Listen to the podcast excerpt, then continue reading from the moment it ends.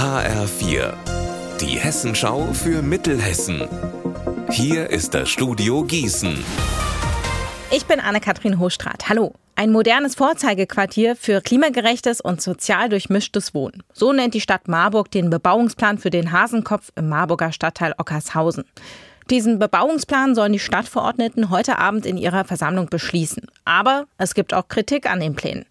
HFI-Reporterin Anna Spieß, wie sieht die Kritik denn aus? Also es gibt die Bürgerinitiative Hasenkopf, die sind gegen die geplanten Wohnungen.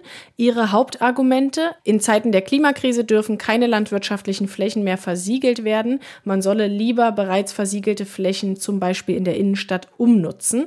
Außerdem sei die Marburger Bevölkerung seit Jahren rückläufig.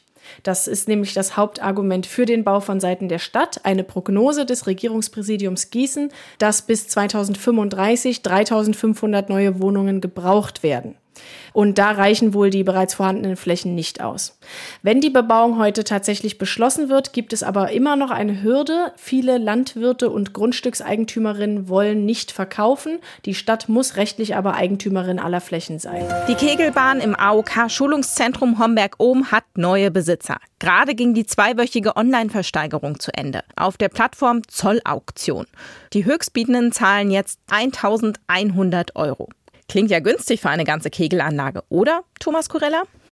Ja, erstmal schon, denn so eine Anlage neu kaufen, da werden schnell mal fünfstellige Beträge fällig.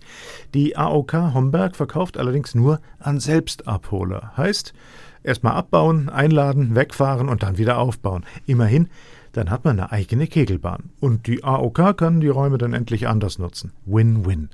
Was bei der amtlichen Versteigerung hängen bleibt, fließt in die Staatskasse. Die AOK ist ja eine öffentliche Einrichtung.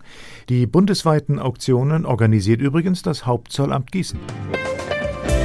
Unser Wetter in Mittelhessen. Die entstandenen Wolken bringen jetzt am Nachmittag nur ganz vereinzelt Gewitter oder Regen und dann auch nur kurz. Sonst ist und bleibt es trocken. Bei 26 Grad in Wetzlar, 26 Grad in Randstadt und 25 Grad in Biedenkopf. In der Nacht klart es auf. Das Wochenende zeigt sich von der Sommerseite. Viel Sonne, heiß und trocken. Das ändert sich voraussichtlich nächste Woche. Ihr Wetter und alles, was bei Ihnen passiert, zuverlässig in der Hessenschau für Ihre Region und auf hessenschau.de.